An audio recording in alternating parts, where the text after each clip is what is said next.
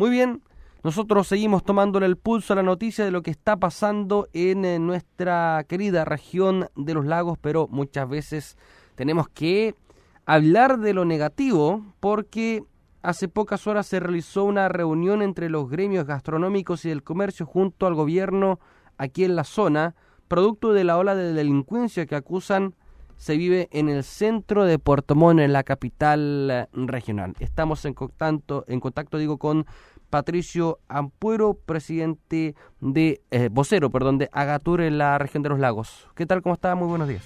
Hola, ¿qué tal? Buenos días, gusto saludarte a ti por tu intermedio, obviamente, quienes, quienes escuchan tu programa. Bueno, queremos eh, primero que todo saber eh, cuáles fueron em, las demandas eh, que le realizaron a la delegada presidencial regional Joana Moreira, teniendo en cuenta que también existe preocupación producto de la delincuencia que se vive en el centro de la capital regional. Sí, así, esta, esta es una reunión que a la que se convocó, nosotros la veníamos pidiendo hace un rato, y no solamente estuvo Agatur, también estuvo toda la Cámara de Comercio presente planteando un poco las mismas inquietudes y que nos tienen preocupado, preocupado no solamente a los gastronómicos y al comercio, sino que a la ciudadanía en general, eh, por esta cantidad de, y esta ola de, violencia y desorden en el centro de Puerto Montt.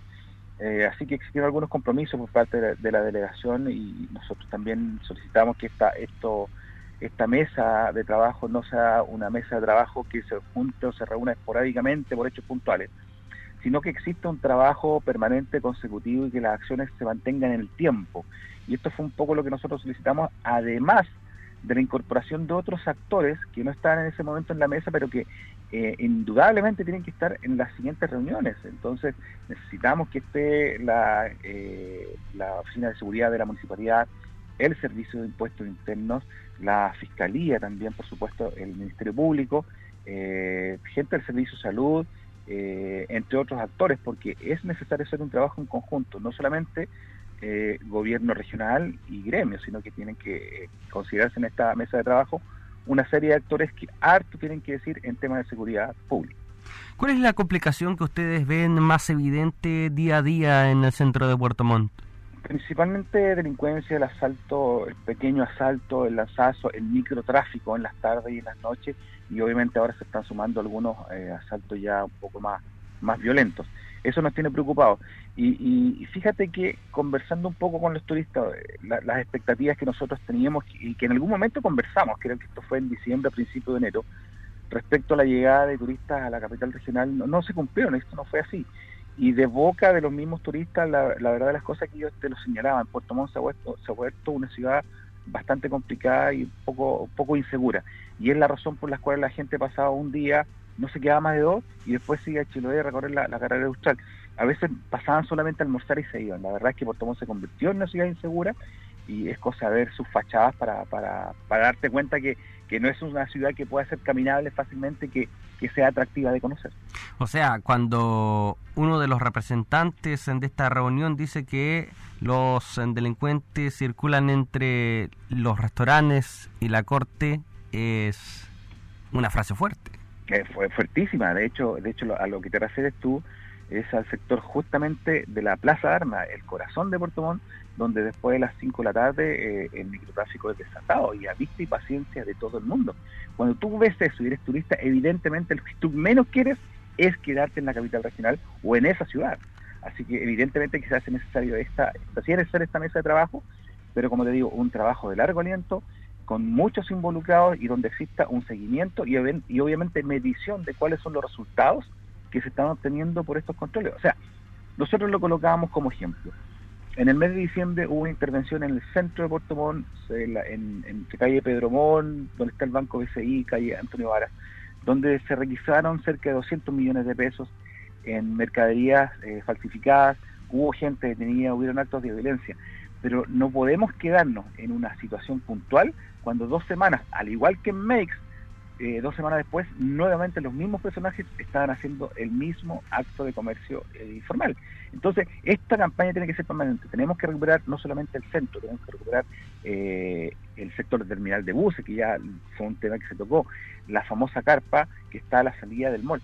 Todos esos son puntos que hoy día afectan negativamente no solamente la imagen, sino que fomentan la delincuencia y el narcotráfico. A ver, hablemos de la carpa. Tengo entendido que esta carpa está a un costado del Mall Paseo Costanera y cuyos permisos de trabajo finalizaron a fines del año pasado. eh, ¿Y qué pasa con esta carpa entonces? Mira, hubo un compromiso del alcalde que la carpa eh, se terminaba terminando el año 2022, pero ahí la tenemos.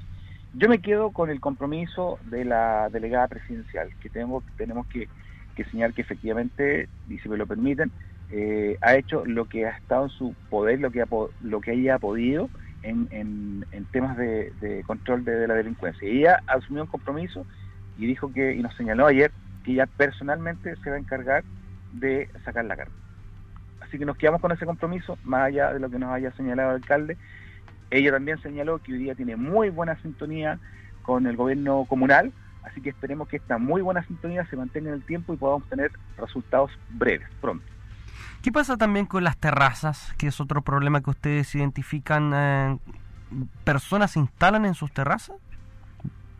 Lo que pasa es que, a ver, esto, el tema de las terrazas, así como la normativa, la, ordenanza de alcoholes, como la ordenanza de ruido, que nosotros mismos, que somos los que tenemos que, que, que ceñirnos en función de esta ordenanza, nosotros mismos hemos, hemos, hemos sido hasta majaderos, por favor, tengamos una ordenanza de terrazas acorde con, lo, con los nuevos tiempos, una, una terraza que permita no solamente el comercio, que permita eh, eh, proyectar los negocios hacia el, hacia el, espacio público, sino que una terraza que también permita eh, que el turista se sienta o el visitante se sienta cómodo que, que contenga algunos grados de seguridad que no se interponga entre las cámaras, por ejemplo, y actos delictuales y que no sirvan tampoco en las tardes como algún, algunos puntos de, narcot de, narcotráfico.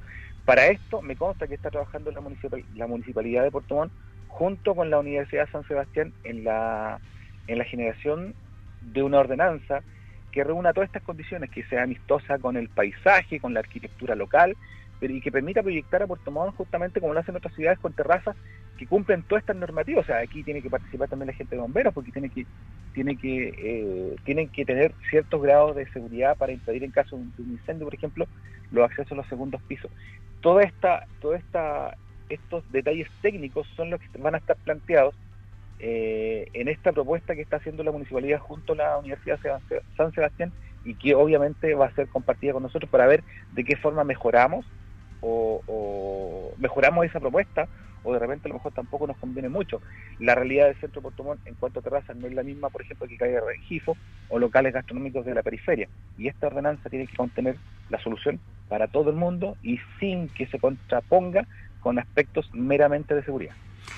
En otro aspecto también eh, la delegada presidencial ha manifestado que se ha bajado en un 22% la cantidad de delitos en el centro, en todo el polígono de recuperación de espacios públicos. ¿Se evidencia en la realidad esa cifra?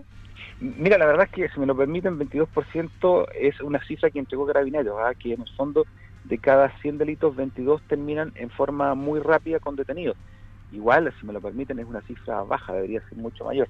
Lo, más allá del, porcentaje, lo que nosotros tenemos que lo que nosotros tenemos que lograr como capital regional es eh, lograr que la ciudadanía sienta confianza de recorrer las calles, que sienta confianza en la gestión de carabineros que sienta confianza también en que esta mesa va a intentar hacer todo lo que nos corresponda para lograr recuperar el centro Puerto Montt, el sector de, de, del terminal de buses, el sector de Costanera. Es muy importante lo que va a pasar en el sector de Costanera. Aún no se sabe quién va a administrar esta nueva explanada. Así, es un tema que, que, la delegada presidencial aún tiene que conversar con, con la gente del ministerio. Por lo pronto, el encargado de esa explanada sigue siendo la eh, empresa que gestionó y que realizó la, la, construcción. A todo esto, después de hace poco abrirse al público, ¿han visto instalación de ambulantes en la explanada?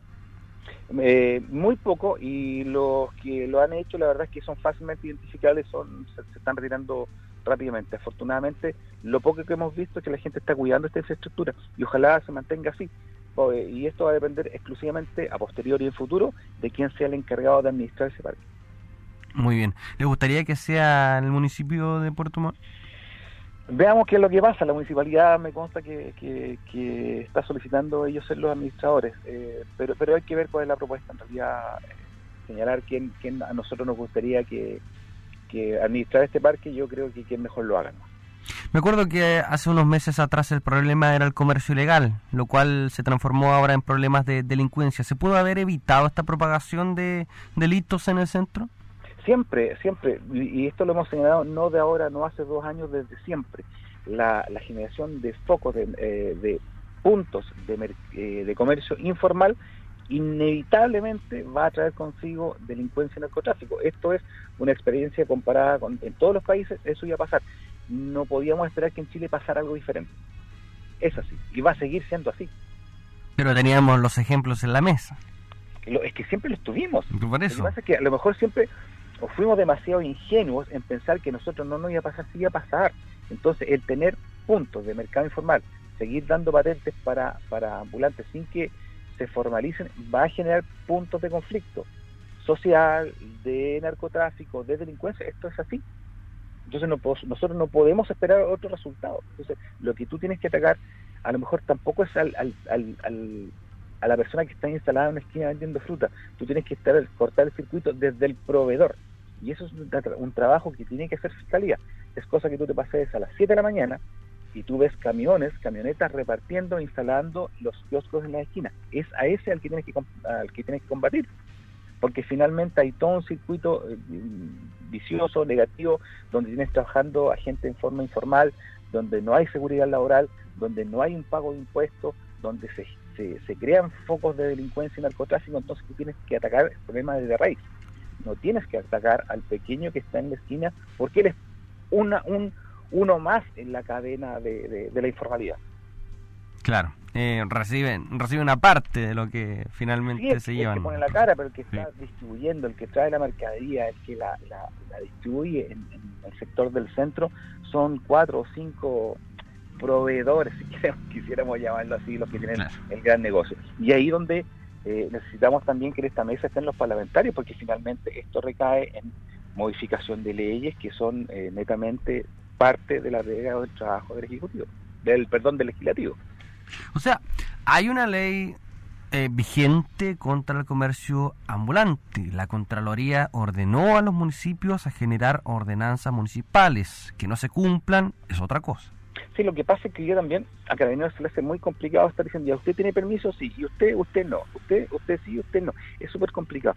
Entonces, entonces tenemos que partir eh, yo no digo desde un punto cero, pero sí tenemos que empezar a, aquellos que son eh, informales que no tienen ningún grado de autorización por parte del municipio, en este caso, que nos consta que hay algunos que tienen permiso en municipio, empezar a atacar el flujo que ellos tienen de suministro. Y yo creo que por ahí ese es un primer punto de partida para empezar a limpiar un poco un poco aquellos puntos que son más conflictivos. Hablemos de todo bar donde todavía existen obras de, obras de, mejoramiento de la calle, el centro donde está, donde está calle Pedromón con Varas y Urmeneta, que son los puntos más conflictivos que hoy día tenemos, y evidentemente el sector de la Plaza de Armas.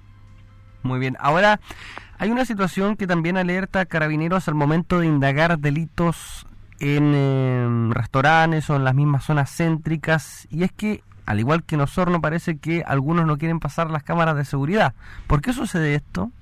Mm, mira, la verdad las cosas que, por lo menos en Puerto Montt, en los eh, y me consta porque muchos de los socios han puesto toda la, todas las, grabaciones cuando han sucedido actos actos delictuales, ya sea los de eh, micro narcotráfico y también los hechos que tuvimos la semana pasada, el fin de semana pasado, donde se intentaron quemar un par de un par de locales. Y esa información nosotros la suministramos inmediatamente. No no no puedo referirme a aquellos comerciantes que tienen cámaras que no está, no son parte de algún gremio o, eh, y que no están suministrando las cámaras, sí, eso es lo que está sucediendo allá. Por, por lo que nosotros nos, no, por, lo, por lo pronto, los socios de nuestro gremio sí ponen a disposición toda la información, tanto carabineros o a la PDI cuando, cuando son solicitados. Y lo mismo pasó hace tiempo atrás cuando tuvimos algunos casos de extorsión a algunos, de los socios cuando se dan a conocer eh, estos titulares, ola de delincuencia, narcotráfico en el centro de Puerto Montt, ¿cómo se han visto ustedes afectados también? Eh, o sea, es un trabajo que se debe abordar, pero ¿cómo se ha visto esto afectado a, esta temporada estival que uno pensaba que posterior a pandemia se podían entregar cifras positivas?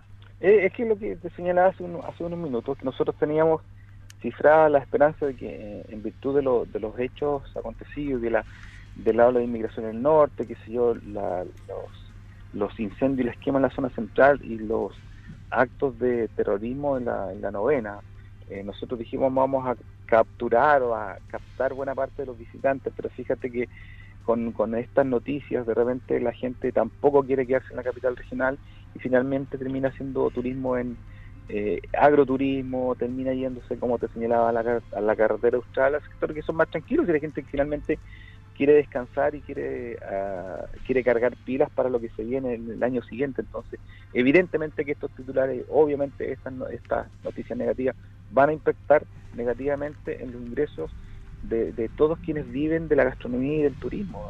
Eso va a ser así.